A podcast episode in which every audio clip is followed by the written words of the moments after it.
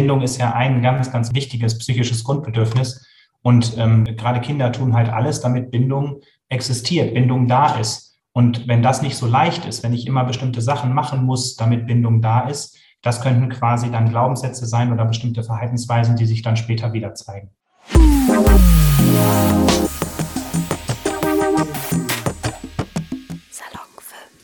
Hallo zusammen, ich heiße Bianca und ich bin Reporterin bei Salon 5. In dieser Themenwoche dreht sich alles um Liebe und Dating. Und wenn aus Liebe etwas Schlechtes wird, dann kann man sich Hilfe suchen.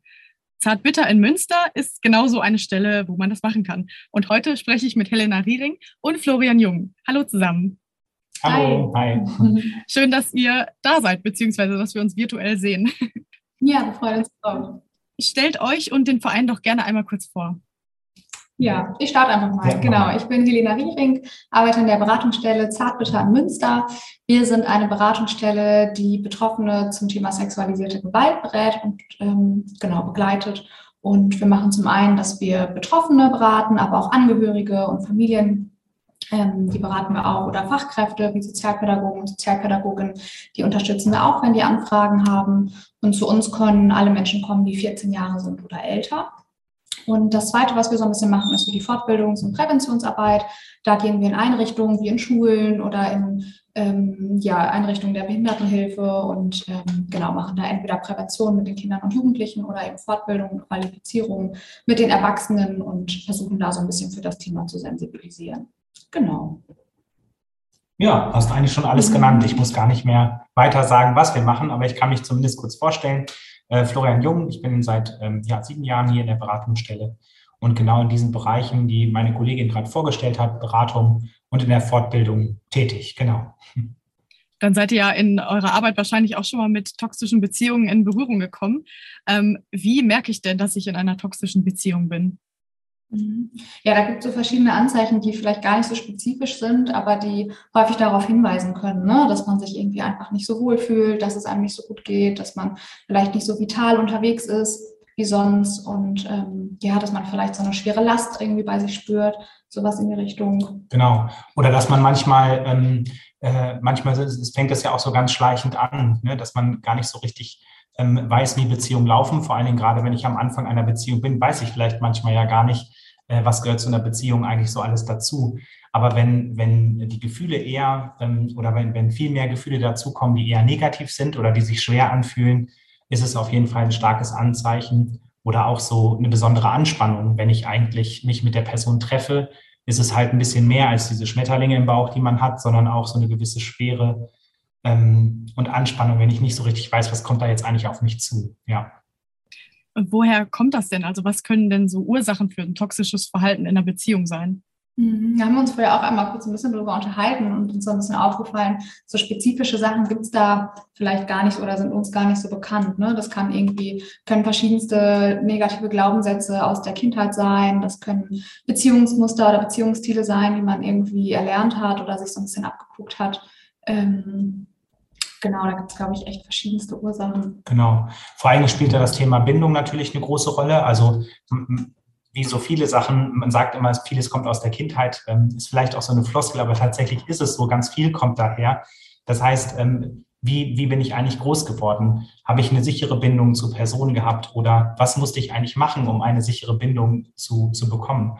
Und da kann es sein, dass bestimmte Anteile, die jeder von uns eigentlich hat, bestimmte Anteile sich einfach entwickeln und die wir später, wenn wir ähm, jugendlich werden oder wenn wir jung erwachsen sind und in Beziehung kommen, dass diese Anteile auf einmal hervorkommen und wir merken, dass bestimmte ähm, Partner oder Partnerinnen bestimmte Anteile, die wir, die wir in der Kindheit schon entwickelt haben, so besonders triggern und hervorholen und dann auf einmal Verhaltensweisen da sind, die wir überhaupt gar nicht so richtig erklären können. Genau, also das könnte auch so eine Ursache sein, liegt halt ähm, viel, viel darin, wie, wie wir groß geworden sind, was unsere Bindungsmuster sind und wie wir Beziehungen vorher vielleicht auch gelebt haben. Ja. Ach krass. Ja, das äh, war mir gar nicht so bewusst. Also ich diese Floskel, die du gerade gesagt hat, äh, genannt hattest, die kenne ich halt auch. So ja, irgendwie es hat mit der Kindheit zu tun und so, aber es war mir gar nicht so bewusst, dass man dann vielleicht auch die Muster, die man aus der Kindheit mitgenommen hat, in jetzige Beziehungen überträgt. Mhm. Genau, also Bindung ist ja ein ganz, ganz wichtig, wichtiges psychisches Grundbedürfnis. Und ähm, gerade Kinder und äh, gerade Kinder tun halt alles, damit Bindung existiert, Bindung da ist. Und wenn das nicht so leicht ist, wenn ich immer bestimmte Sachen machen muss, damit Bindung da ist, das könnten quasi dann Glaubenssätze sein oder bestimmte Verhaltensweisen, die sich dann später wieder zeigen. Mhm. Ja. Ähm, bei Zartbitter habt ihr ja auch mit, äh, viel mit Betroffenen von sexualisierter Gewalt zu tun. Mhm. Inwiefern gibt es denn da Überschneidungen mit toxischen Beziehungen? Also äh, da gibt es auf jeden Fall Überschneidungen. Ähm, natürlich toxische Beziehungen, das ist ja, wir haben uns auch am Anfang darüber unterhalten, naja, wie definieren wir denn toxische Beziehungen eigentlich? Was ist das? Wo fängt das an? Und wo hört das auf? Und da merken wir, gibt es halt einfach eine unglaublich große Spannbreite, wenn wir über toxische Beziehungen sprechen. Und sexualisierte Gewalt wird auf jeden Fall dazugehören, wenn wir schon in einer sehr, sehr hohen toxischen Beziehung sind. Es kann ja auch sein, dass es Beziehungen sind, die eher, ähm, sage ich mal, wo man einfach merkt, man passt nicht zusammen und ähm, trotzdem merkt man, man wird ausgelaugter, die Vitalität geht weg. Und da muss noch nicht mal sexualisierte Gewalt stattfinden, damit es eine toxische Beziehung ist. Aber durchaus ist dieses Thema ähm, sexualisierte Gewalt und toxische Beziehungen, das kann man schon zusammenpacken. Nur nicht jede toxische Beziehung hat natürlich sofort mit dem Thema sexualisierte Gewalt zu tun, aber es kann. Mhm. Also es ist ja scheinbar sehr schwierig, eine toxische Beziehung zu definieren. Ihr habt schon gesagt, die Anzeichen sind halt auch immer verschieden. Was kann ich denn selber machen, um aus so einer toxischen Beziehung rauszukommen? Mhm. Wenn man so an dem Punkt ist, dass man, glaube ich, merkt, so, oh, ich muss hier raus, dann hat man, glaube ich, schon den größten Schritt so ein bisschen getan, wenn man überhaupt schon mal festgestellt hat, okay, hier passt was nicht, irgendwie ist die Beziehung nicht auf Augenhöhe oder ne, ich merke irgendwie Anzeichen von mir geht's nicht gut in der Beziehung, ich habe eine hohe Anspannung, dann ist der größte Schritt, ähm, glaube ich, erstmal geschafft, wenn man sowas irgendwie einsieht und überhaupt seine Beziehung so reflektieren kann. Und ähm, ich glaube, was als erstes erstmal irgendwie gut hilft, wenn man so Anzeichen merkt, ist das vielleicht mit Freunden oder Freundinnen erstmal so ein bisschen zu reflektieren und gemeinsam zu besprechen, um das so ein bisschen mal zu validieren und mal so ein bisschen zu hören, ist das eigentlich normal, wie das hier läuft oder nicht. Ähm, und ich habe das Gefühl, das ist so und so, um das mal so ein bisschen validiert zu kriegen, okay, ist das gerade ein passendes Gefühl oder ist das vielleicht eher unpassend, dass, weiß ich nicht, eigentlich ein Dateabend vor der Tür steht und man so ein total schweres Anspannungsgefühl hat, sich darüber erstmal überhaupt so auszutauschen. Das ist, glaube ich, ein großer, wichtiger Schritt um ähm, ja das für sich erstmal so festzumachen und dann eben zu gucken, okay, schaffe ich es alleine, äh, mit der Person dann vielleicht die Beziehung zu beenden ähm, oder brauche ich da Hilfe, Unterstützung von Freunden oder Freundinnen, vielleicht reicht das schon aus oder vielleicht brauche ich eben professionelle Hilfe in Richtung von Coaching, Beratung oder eben Therapie, dass ich da eben Gespräche vorbereite ähm, oder dass ich vielleicht sowas mache, wie das eine gute Freundin oder ein guter Freund mit in das Gespräch reingeht, wenn es schon so krass ist, dass ich da irgendwie Angst vor habe. Ähm, genau, da würde ich immer auf gute Unterstützung aus dem Umfeld setzen. Wo könnte ich mir dann konkret Hilfe holen, wenn es dann von Freunden oder wenn die Unterstützung von Freunden und meine, meine Selbsthilfe quasi nicht ausreicht? Mhm. Ja, da, also ich würde sagen, je nach Stadt gibt es bestimmte Beratungsstellen, wo man sich melden kann oder die Nummer gegen Kummer, wo man anrufen kann. Das Hilfetelefon gibt es auch, das ist auch super, das können wir auch gut empfehlen.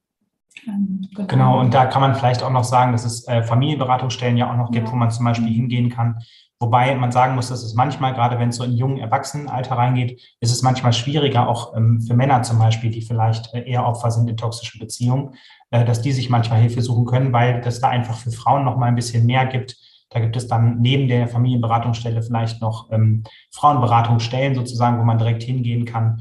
Ähm, es gibt Anlaufstellen auch für, für viele Männer ähm, und Jungs sowieso, im Kinderschutzbund zum Beispiel hier auch. Aber ähm, genau, da ist manchmal ein bisschen weniger, wenn man gerade ja, über, über 18 ist oder manchmal auch über 27, ja. Genau. Weil du jetzt gerade schon angesprochen hattest, ähm, dass es ja auch Anlaufstellen für Männer gibt. Bei sexualisierter Gewalt sind ja Frauen häufiger Opfer. Ähm, ist das bei toxischen Beziehungen auch so? So ein bisschen schwierig zu sagen, ähm, wenn man so ein bisschen so die Hellfeldziffern sieht, auch bei sexualisierter Gewalt ist es ja immer so, dass äh, Frauen deutlich höher betroffen sind als Männer. Wenn man aber so ein bisschen mal ins Dunkelfeld guckt oder wenn wir einfach mal überlegen, wie ist das hier so mit dem Klientel bei uns in der Beratungsstelle, dann ist da schon eine andere, ähm, andere Abgewogenheit. Also da sind es nicht, ich glaube, in den offiziellen Zahlen ist es meistens so 80 Prozent sind Frauen betroffen, 20 Prozent Jungen und Männer.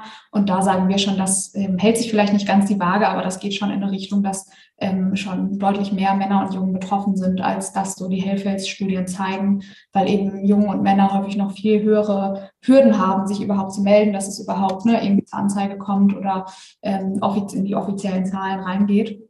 Und bei toxischen Beziehungen ähm, wird das wahrscheinlich ähnlich sein. Also da können wir uns auch vorstellen, dass das wahrscheinlich ähm, ja, sich auch so ein bisschen die Waage hält, dass man das gar nicht so sagen kann, dass Frauen so oft häufiger der Teil sind, der so ein bisschen ähm, betroffener ist sozusagen. Genau, und wir haben auch noch den, den Punkt, dass es natürlich sexualisierte Gewalt eine Gewaltform ist, die in toxischen Beziehungen vorkommen kann. Aber es gibt ja viele andere Gewaltformen, die noch da sind, zum Beispiel auch psychische Gewalt oder so. Und da ähm, ist es mit Sicherheit so, dass es ähm, vielleicht sogar eine Prognose vielleicht sogar 50-50 ist eher. Ja, also ähm, da würde ich, würde ich jetzt auch eher sagen, dass es nicht so der Fall ist. Ja.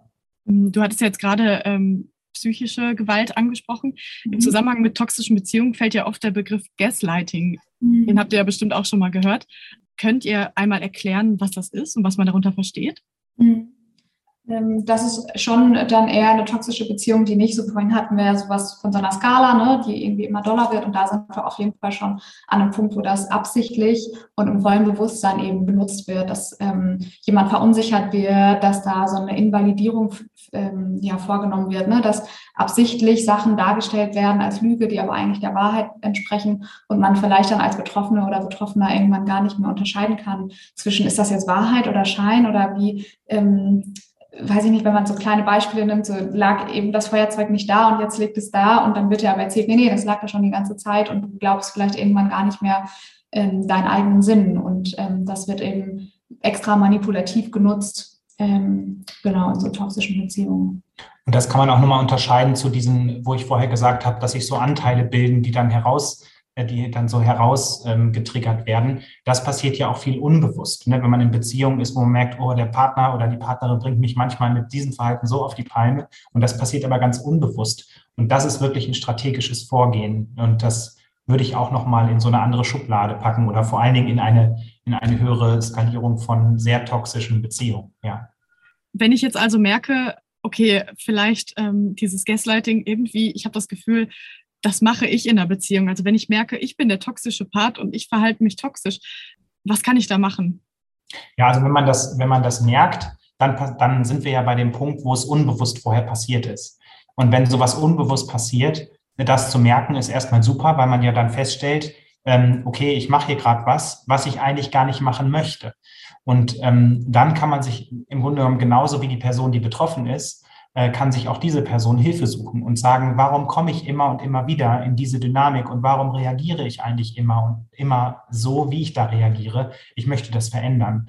Und dadurch, also das kann man auch natürlich in, in Beratung oder Therapie, gerade wenn es irgendwelche Verhaltensmuster sind, die sich, ähm, die sich ja festgefahren haben, die man aus der, wie gesagt, Vergangenheit auch sehr gut kennt, die aufzubrechen und auch zu verstehen, warum habe ich früher vielleicht so gehandelt, warum war das auch wichtig für mich früher, äh, genauso zu handeln und ähm, warum steht es mir jetzt immer im Weg und jetzt ist es eher hinderlich, dass ich eine bestimmte Verhaltensform sozusagen annehme und das dann sozusagen zu verändern. Ja, das könnte man, schafft man aber oft nicht alleine. Das ist der Punkt. Ähm, man probiert dann Beziehungen zu beenden vielleicht und denkt, es liegt vielleicht noch nicht so richtig an mir. Aber wenn sowas zunehmend vorkommt, ähm, dann ist auf jeden Fall der richtige Schritt, sich da Hilfe zu suchen und dass man die Erfahrung machen kann, dass man auch selbst Beziehungen führen kann. Weil das kann ja auch irgendwann sehr belastend sein, wenn man merkt, ich bin eigentlich beziehungsunfähig und schaffe überhaupt nicht eine Beziehung aufrechtzuerhalten. Und ähm, das geht irgendwann richtig an Selbstwert. Ja. Mhm. Ja, ich kann mir vorstellen, dass es sowieso auch erstmal total schwierig ist, das für sich selber zu checken, dass man halt der toxische Part ist. Und genau, da ist Selbstreflexion wahrscheinlich sehr wichtig. Ne? Genau. Das war jetzt der Blick äh, darauf, wenn ich selber betroffen bin, ob jetzt als, ähm, als toxischer Part oder halt als betroffener Part. Ähm, was kann ich denn als Außenstehende machen, wenn ich merke, dass eine Beziehung einem Freund oder einer Freundin nicht gut tut? Mhm. Ich glaube, da sind wir bei ähnlichen Sachen ähm, wie auch bei einem selber erstmal so ein bisschen zu gucken, vielleicht die Freundin oder den Freund darauf anzusprechen und gemeinsam zu gucken, ähm, so ein bisschen die Beziehung mal zu reflektieren, vielleicht so ein bisschen nach Gefühlen zu fragen, je nachdem, mit welchem Partner man das dann so ein bisschen zu tun hat.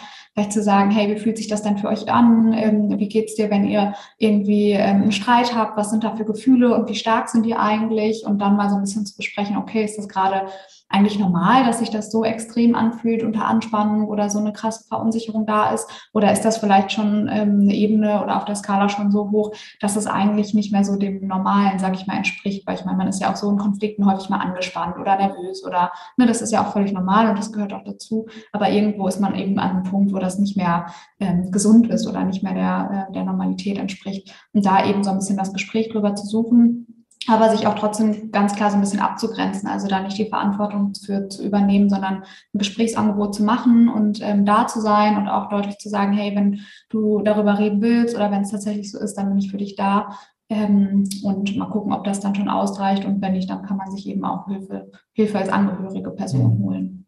Und wichtig wäre vielleicht da auch noch zu gucken, dass man das besonders behutsam macht, ne? weil solche Personen sind ganz oft in so einer Ambivalenz und mhm. kennen schon den Teil, der eigentlich schlecht ist in der Beziehung, wollen den vielleicht nicht so wahrhaben. Und da gilt es natürlich ein bisschen Fingerspitzengefühl zu machen und vielleicht auch mal zu sagen, boah, ich kann mir vorstellen, dass das echt schwierig ist. Ne? Dass auch das, was ich dir jetzt sage oder so, das vielleicht auch schwierig zu verarbeiten oder so, aber ich möchte dir nur sagen, du bist mir wichtig und ich möchte dir irgendwie, möchte dich da unterstützen. Ja, also Fingerspitzengefühl ist da vielleicht auch von außen nochmal gefragt, weil es auch sehr in so eine Privatsphäre natürlich reingeht. Ne? Ja, das ist, glaube ich, echt schwierig, da den richtigen Grad zu finden, weil mhm. nachher ähm, macht man irgendwie seine Freundschaft kaputt, was man ja eigentlich gar nicht äh, machen wollte. Man wollte ja eigentlich nur helfen. Ne?